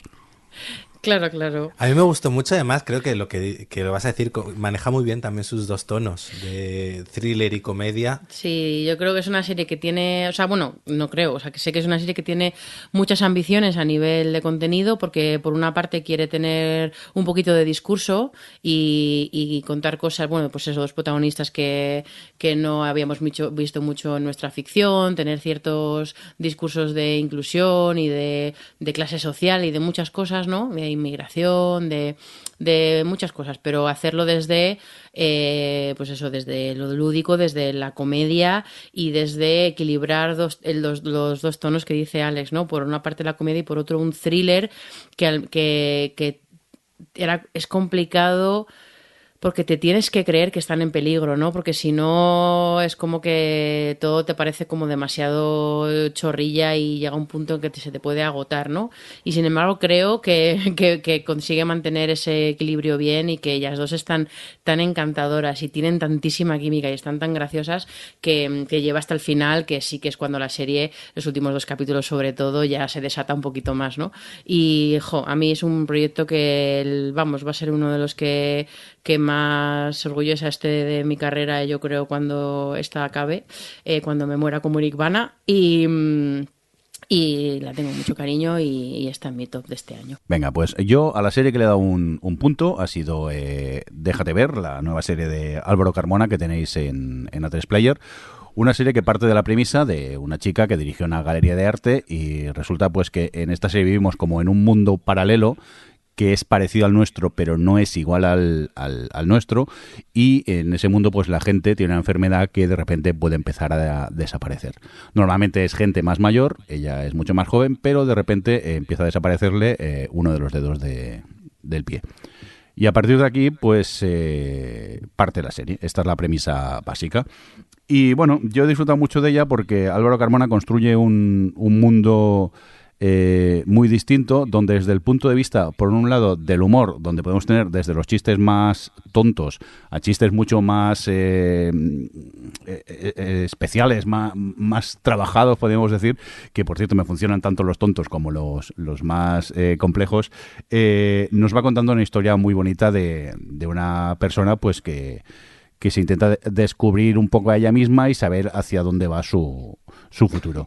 Y la verdad que la he disfrutado mucho. Los primeros capítulos iba un poco mm, perdido, pero a partir del tercero ya conecté mucho más con, la serie y sus tres últimos episodios me parecen eh, maravillosos y no puedo más que recomendar pues eso, está Déjate ver de Álvaro Carmona que podéis ver en, en A3 Player. Y oye, ¿cuál ha sido el streaming que más... que, Uh. mejor hemos valorado? Top de streamings. ¿qué- qué- qué- ¿Cuál es la que se...? Venga, cuéntanos, Adri, que lo tienes tú por ahí. Pues sí, me alegra que me hagas esta pregunta, porque haciendo aquí la suma, nuestro top streamer unprecedentedly es Disney. Disney Plus. Plus. Disney Plus. Plus, plus, plus. Eh, Sí. Disney Plus es nuestro top con cuatro series que están en nuestro, en nuestro top de este año, seguida por to- prácticamente todas las demás. HBO, Sí. Movistar, Apple y Prime Video tienen tres series en el, en el top. Luego está Netflix con dos, ahí en horas Uh. bajas, Uh. y A3 Player con una.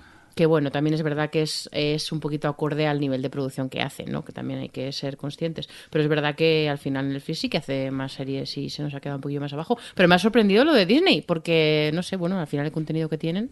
Pero van trayendo Hulu, van trayendo cosas de FX, van trayendo cositas de aquí y allá y al final, oye. Cago en todo. Catálogo... Yo que me quería dar de baja, que van a subir precios y nos han subido ya, ahora... Jo, han subido mogollón. Sí, sí, sí, pero fíjate, pues curioso top este y me sorprende mucho lo de Netflix, ¿eh? Hay que ver cómo cambian las no. cosas.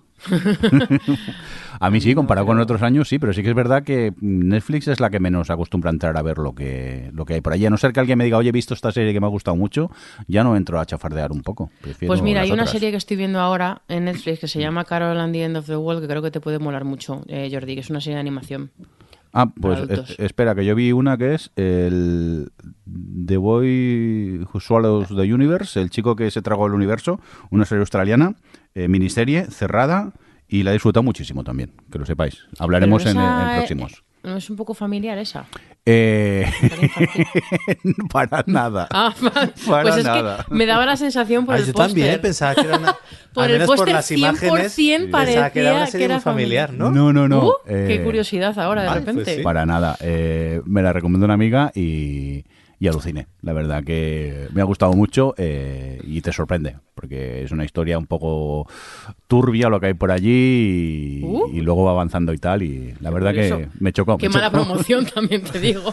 bueno, sí. pero a ver, vamos a ver. No, yo quiero, yo quiero salseito. Uy. Alejandro, ¿cuáles han sido tus decepciones del año? Uh. Uy, pues, pues hay unas cuantas. Al- Algunas me duelen más que otras. A ver. Y algunas son decepción. Me voy a empezar por la primera decepción, que, es- que tampoco es decepción. A ver, es, es Mike Flanagan y la caída de la casa Usher. Mm, Que es que, claro, viene de Hill House, viene de Midnight Man, Misa de Medianoche. También es verdad que es que ese nivel, pues pocos creadores televisivos llegan. Y la casa User está bien, pero jolines. No llega. No llega. No me puse con ella al final, porque bueno, pues eso. es como- Encima a ti, que Succession no te gusta mucho.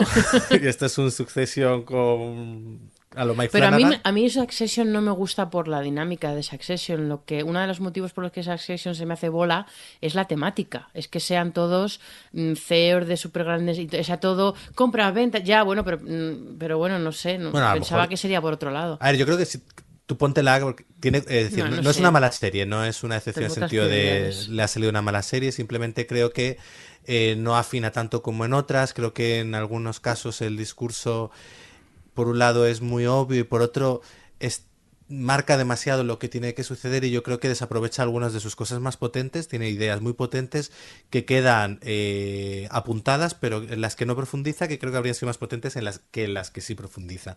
Entonces creo que ya digo, eh, no, no es mala serie ni mucho menos, pero viniendo de él, pues bueno, a veces puedes esperar un poquillo más. Luego otra de mis decepciones es From temporada 2. Sí, es que no voy a hacer el baile Told You So, pero es que claro, veis unas cosas. ¿no? Yo ya después, yo- Ostras, yo que no bajé. seguí yo, ahora que me acuerdo. Yo me bajé después de la 1. Vamos, Vi la tam- 1 entera, ¿eh? Hasta el final, pero luego la 2 fue como es que no me apetece. Pues mira, la 2 empieza Y bien. encima me decías que iba menos y dije, mira, pasó. Empieza bien porque plantea algo guay, eh, es como que llega un autobús lleno de gente al pueblo, ya si habéis visto la primera temporada, imagináis lo que puede implicar.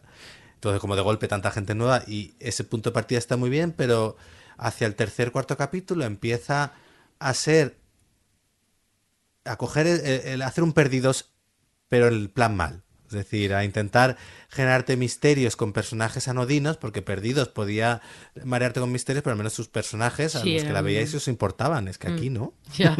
Y encima Y malos son muy actores. malos actores. es que y encima me tengo que tragar a la mujer, a la madre y a la hija, que, que no pueden ser peores actrices. En fin, entonces creo que se pierde un poco en intentar construir, bueno, es que ni siquiera construir, en generar misterios que no van a ningún lado, eh, alargando mucho algo que, que tampoco era tan alargable y ya el, el final de temporada, rollo de, oh, sorpresa, era como, mira, mira, apago la tele y aún así ver la tercera temporada por curiosidad, pero, pero ha sido una de mis decepciones. Y luego la ¿Tienes más decepciones? Sí, luego. Sí. eh, unas cuantas. Sí, aquí que la aquí lista. el Bueno, vamos a notas. sentarnos. Eh, bueno, aquí pasando rápido, Drag Race España, la última temporada, después de lo que me gustaron las dos primeras, la tercera, creo que, bueno, no sé si por temas de producción, del casting o demás, yo creo que no fue muy acertada, no tenía un ganador muy claro desde el principio y, el montaje no, no acompañaba muy bien en esa narrativa tampoco. Bueno, para mí fue una pequeña decepción. Después de dos temporadas que me gustaron mucho, ahora llega un All Stars que espero que redima un poco lo que fue la temporada anterior. Y luego, como última decepción, era una serie que, que sacó Apple que se llamaba Extrapolations, que contaba un poco qué pasaría, se plantea en el futuro más o menos cercano con la crisis climática, cómo será la sociedad cuando, pues eso, si realmente llega esta crisis climática generada. Eh, y, y entonces es una serie que va, que son como capítulos más o menos autoconclusivos, es decir, hay personajes que están relacionados y tal, pero que cada capítulo como que va avanzando a lo mejor, uno es dentro de 50 años, el siguiente es dentro de 70, de 100 y te va avanzando dentro de cómo será el mundo que se ve afectado por todo eso y tenía ideas muy interesantes, pero luego lo que era Un en sí supercast. y bueno, y un casting de estos de locos de Apple, de pues hasta Meryl Streep, tenía gente de y estos.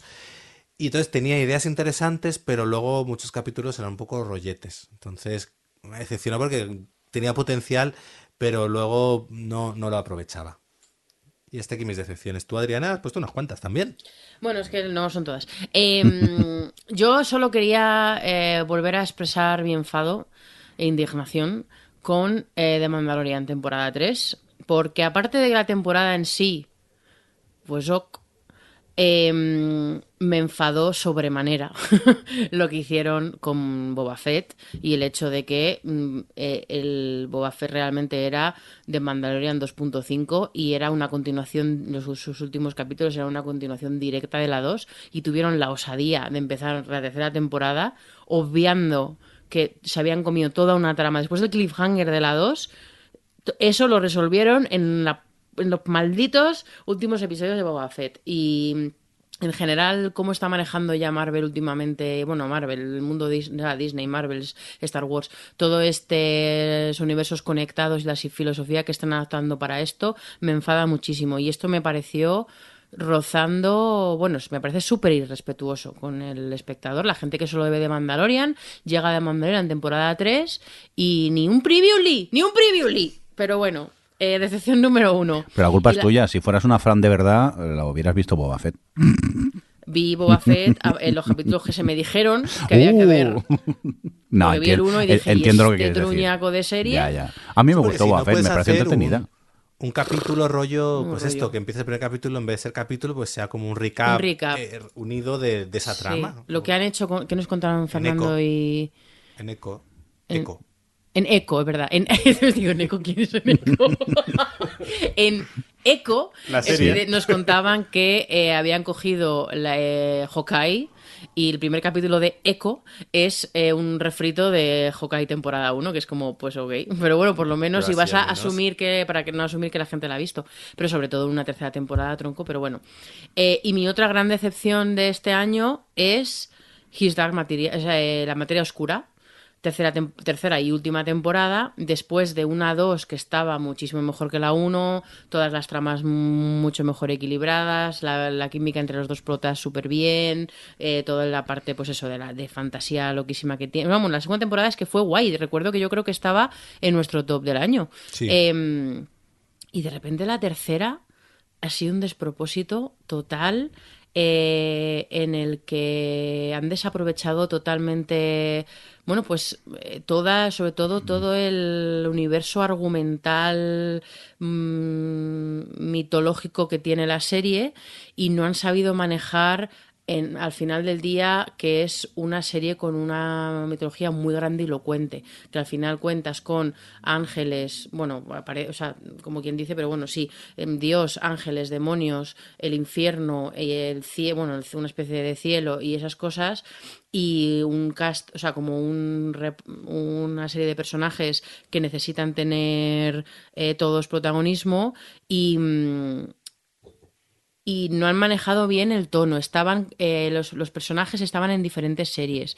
O sea, el- toda la parte de, del, eh, del personaje este que es em, el, el Will.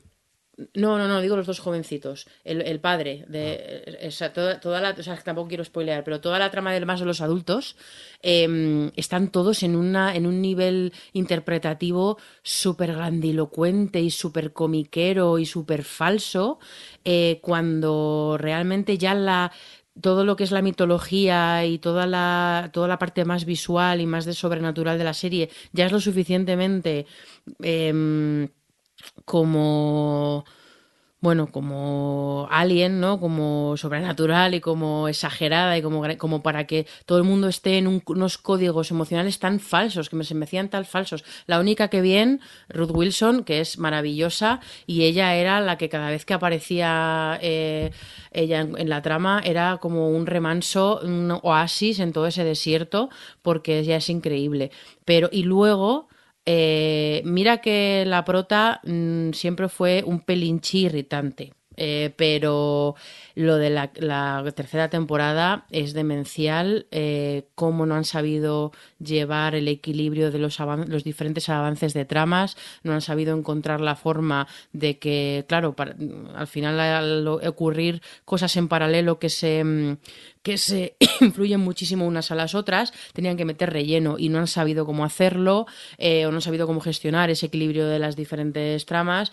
Me ha parecido un súper despropósito que eh, al final estoy a punto de abandonar, me dio pena, la gente decía que el final mejora, eh, era mejor los últimos dos capítulos y dije, bueno, venga, no me lo parece para nada. Eh, y además Alex sabe que el tercer libro eh, tiene una de las de los toda la parte, bueno, una de las de los escenarios de la historia que más me gustó cuando yo leí la novela y que más me marcó y que tiene momentos súper turbios y, y que y todo eso me ha parecido de un desperdiciado que bueno, enfadada, muy enfadada. No me, qué pena, la verdad, qué pena, porque al final es una serie de tres temporadas que se ha quedado con una temporada buena, la de la del Sí, medio. pues la primera también era floja. No sé si tú algún día te animarás, pero desde luego con, Después de- con la- de con esta, escucharte. con esta diatriba, eh, yo creo No. que no te va a dar ganas. sí. En fin. Y luego, aparte de las de. Tú, bueno, tú, Jordi, ¿tienes alguna decepción que te acuerdes? No, no, a mí me han encantado todas. ok. Todas las comedias de mierda que digo, ¿qué? ¿Qué Sí, ves? sí, ¿Qué? todas las sitcoms. Estoy viendo ahora una de los años ¿eh? 90 que vamos, que maravillosa. Ni una sitcom se, queda, se deja Jordi sin ver. Y además son sitcom que digo, anda, si estas siguen, porque lo veo de cuando yo el las Track marca TV. como vistas, digo, "Ah, temporada 13 de, no- de los no sé quién. Sí. Digo, Ahí mira. está Jordi Paz. Los Goldberg y estas cosas que ve Jordi. Ya se acabó de Y- Goldberg, qué lástima. Y aparte, se- ¿hay algo que se os haya quedado que se os haya quedado en el tintero así de mención especial, de no odio? Pues yo estaba mirando un poco mi top, el top que me había hecho yo a mí misma en, antes de que hiciéramos este. Y, por ejemplo, o sea, en plan super menciones de pasada, porque ya hemos hablado de ellas además. Me ha gustado mucho la segunda temporada de Loki. Para los fans de Loki y de Doctor Who, creo que es muy buena temporada. Eh, me, recuerdo con cariño aquella comedia de con Harrison Ford, la de la terapia Shenkin de Apple, eh, que me sorprendió para bien, y la última temporada de How To con John Wilson, que siempre es algo que nunca me cansa de recomendar, o Pobre, o, o, mm, eh, Pobre Diablo, la serie de animación española, que ¿Esa está... de este año? Sí, que está Ay, muy ¿sí? divertida. Sí, sí, la tengo yo en la lista. Ay, pues mira, no la, no la he metido y me, me gustó muchísimo. O aquella otra española de la que empezaba con el 11M, ¿cómo se llamaba? Ya, pero esa la dejé yo. Ah, vale. Pues yo será un poco turras. ¿Tú te, tú te acuerdas de esa? Eh, ¿Cómo se llamaba? Sí, eh, sí, Jordi? sí la vi, pero que luego Todas las veces que nos enamoramos. Sí, me que era un poco ñoña. Esa era, bueno, sí, era, no era ñoña tampoco. Mm. Bueno, sí, a ver, tenía ese punto ñoñez, pero es que, bueno, su universo de secundarios era muy guay. estaban muy bien, pero Entonces a mí al final ellos, ellos dos eran, sí, sí, no eran muturras. eh, y además de estas, de estas comedias románticas de serie que fuer- de conflictos completamente forzados, ¿no? Porque tienes que seguir, tal, pero es que el universo de los secundarios me hacía muchísima gracia. Y eso, que así como no en menciones Yo- especiales. Me acabo de acordar que no entró en el top, pero que sí puse la lista previa, fue la de Mrs. Davis. Ah, bueno, ostras, porque si la tengo yo aquí, no la he mencionado, mm, muy divertida, muy diferente. Muy Sí, guay. sí, alguna serie que me sorprendió mucho y que disfruté también mucho. Lo que pasa que, bueno, eso que la tenía en la previa, pero al final vas decidiendo y se quedó fuera, pero es una serie que también eh, me gustó. Pues yo dentro del universo Drag Race he tenido excepciones, pero también he tenido sorpresas como Drag Race México, que me gustó mucho, la verdad, me sorprendió. Porque es un acercamiento, porque al final, bueno, está RuPaul Drag Race, la, la, la original, la americana, pues al final ya sus códigos, sus tal, los conoces. En España, pues este son familiares, pues todas culturalmente todas las referencias que hacen las drags de España, porque pues eso. Y entonces me resultó muy interesante ver eh, eso, las mexicanas, eh, ese otro universo también de referencias, eh, que me parecía más allá de que creo que tenía un casting bastante, bastante guay, bastante eh, atractivo a nivel de, interesarte por ellos, me parecía muy interesante ver cómo se enfo- enfocaban su, su drag, sus referencias, quienes para ellos eh, pues se les habían marcado. Entonces, casi como, por decirlo, curiosidad antropológica, me, me gustó mucho Drag Race México. Por eso veo yo tu, tu handle, si es curiosidad antropológica. Claro, claro. Eh, yo solo quiero decir, claro, es que no son de series de este año, pero, pero eh, son como est- estos, este último año y medio ha sido un poco el resurgir de dos partes, de dos partes de mi persona. Una, las, co- las, los cadramas, eh, que me he visto algunos cuantos que, bueno, me han parecido mejor o peor, pero por ejemplo este año me gustó mucho First Love, que no es una, eso digo, que no es un estreno de 2023, pero creo que es de 2022-2021, pero que me gustó un montón. Y luego el resurgir de la adolescente futbolera que fui cuando tenía 15 años y una camiseta del Madrid firmada por Morientes, eh, aunque mi jugador favorito en realidad era Redondo, para que le importe. Eh, eso, es lo, eso es lo vieja que soy. Y estoy reviviendo otra vez esto, o sea, como disfrutando de esto, que hacía muchísimo tiempo que no disfrutaba de nada futbolero, con, bueno, aparte de Resham, que, que ya lo comentaremos en la próximo en el próximo capítulo, eh, que me vi esta, este año Lord Nothing Arsenal y ahora soy fan del Arsenal. Pero que, que, que, que quiero insistir en, en recomendar el formato porque me parece como súper guay, porque el fútbol es un elemento más y... Y no solo es de fútbol, yo me vi uno de. Era de rugby, de un equipo de rugby. Lo vi por, obviamente, por lo que lo iba a ver, y vamos. No es solo de fútbol, también es de porno. No, a ver. Eh, sí, bueno, es verdad que tienes señores en pantalón corto, tiene sus también tiene su aquel. y los de rugby están muy mazados, sí, es que es más tu rollo. Pero sí, el Arsenal me gustó porque es un poco como ver eh, Ted Lasso, pero de verdad. Y, me, fui muy feliz viéndola, la verdad. Y no sé si ponerán decepciones porque el final no es hollywoodiense, pero porque es realista, pero, pero me, me- gustó mucho el formato, la verdad. Creo que está súper bien llevado. No he visto más, eh, creo que hay del Tottenham, o sea, como que hay que de, varios, de varios partidos, el que dice Alex del rugby y tal, pero, pero bueno, que es un formato interesante. Y ya está. Así que yo ahora soy del Madrid, del Gresham y del Arsenal. Soy de tres equipos. ¿Qué os parece? Además de serie fila, que cosas que parecen incompatibles. Bueno, pues aquí tenemos a, a Adri la multitasking, que puede hacer de todo. Ay, oye, ¿y para el 2024 esperamos algo o qué? Yo es que no sé ni qué se estrena, estoy tan desconectado Pues, últimamente. Me avergüenzo mira, de hacer yo- un podcast hablando de series de televisión. Esperamos el regreso de otra de las mejores series de televisión, Ay, no, ya estamos. La Casa del Dragón. No, es- esperamos eh, Otro el de los estreno. desastres. eh, Los anillos, Los anillos de, de poder. del poder. Y no, una que esperamos con muchísimas ganas, el problema de los tres cuerpos. es verdad que además no queda nada. Que se y estrena en marzo. Fallout. Ah, y Fallout también. Ah, mira, ¿verdad? esa sí. Eso me llama buen mucho. run os lo digo yo, así en secreto. y, mm, Y bueno, y ahora estrena Apple la nueva serie de Spielberg. Ah, sí, la de las los alas, la de los Wings of aviadores. no sé cuántos, sí, sí, sí. Que también tiene, pues bueno, además encima hecha por Apple, que les habrán dado dinero y dinero y dinero. Sí, así sí, que sí, va a ser sí. una gozada. Así que bueno, así de bueno, primeras. Pues Last of Us no creo que llegue hasta 2025. mm, lo dudo. De hecho, hasta más, porque lo suyo sería, se estrenó en 2023 a primeros, por los horarios de producción normal, o sea, los calendarios sería a principios de 2025 y con los retrasos que ha habido será Ah, más tarde. verano, de hecho, ahí. 2024 va a ser realmente hacia, hacia mediados finales, va a ser cuando veamos el efecto de la huelga y de que notemos que hay menos series, que tampoco está mal. Tampoco También va a ser digo, problema, ¿eh? Tampoco... Porque vamos, el- la lista para ver, incluida Reservation Dogs, que tenemos todos, eh, es grande. O sea, ha sonado así, sí, Jordi, sí, sí, que sí, que sí, que la voy a ver. sí. Lo he dicho con un tono súper serio y concienzudo. Además, yo he empezado 2024 eh, otaku total, o sea que además estoy a tope con los animes, como Has- pocas cosas que ver. Es el, es el año del resurgir de yo perdidos. Tú tienes que encontrar tu yo perdido, porque es que, claro, tu yo constante es el de los sitcoms, Jordi. Entonces, ¿sabes cuál podrías recuperar? Venga. Eh, ¿Te acuerdas de Heart of Dixie? Pero Hampton Dixie Necesitas no es una sitcom. engancharte de algo. No es una sitcom, pero quiero decir que puedes recuperar este yo que tenías tú de de repente ver eh, comedias románticas de adolescentes. No me da No, pero no era la vida. Series- Series bucólicas Bucólicas. protagonizadas por una mujer de la gran ciudad que decide retirarse a un pequeño pueblecito. Bueno, nos No, vamos a hubo ir. una época que empezó a, a decir Si a- ver por H por y todas estas cosas adolescentes que nos dejaba eh, eh, Por H por B es verdad, ¿no la has metido en la segunda temporada en el TikTok? a lo mejor no la ha visto Sí, sí que la vi, pero Sí la es que no me da la vida para meter tantas series. Eh, nos vamos a ir porque si no me voy a ir Venga. llorando yo del podcast. menuda ca- campaña de bullying me están haciendo aquí, por favor.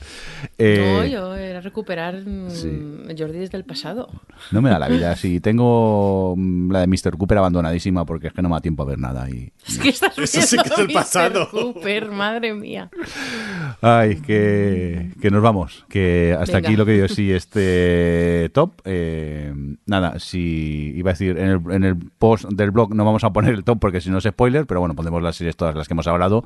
Y como siempre en el podcatcher, si vuestro podcatcher lee capítulos, podréis ver la serie de la que estamos hablando en cada, en cada momento.